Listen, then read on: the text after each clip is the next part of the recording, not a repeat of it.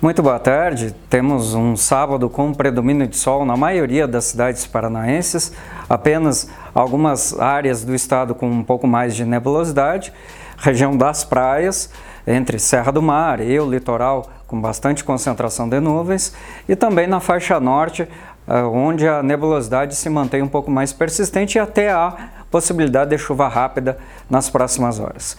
No domingo, muda pouca coisa em relação às condições do tempo.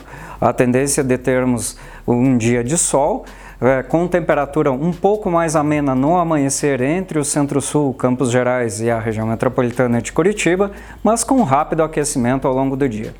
Diferente da região litorânea que se mantém com mais nebulosidade do que hoje, pouco aparecimento do sol nas praias ao longo do domingo.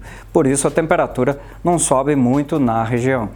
Em contrapartida, nas outras áreas, o aquecimento é rápido e teremos uma tarde bem ensolarada e com temperaturas altas, passando dos 30 graus entre os setores oeste, noroeste e norte do Paraná.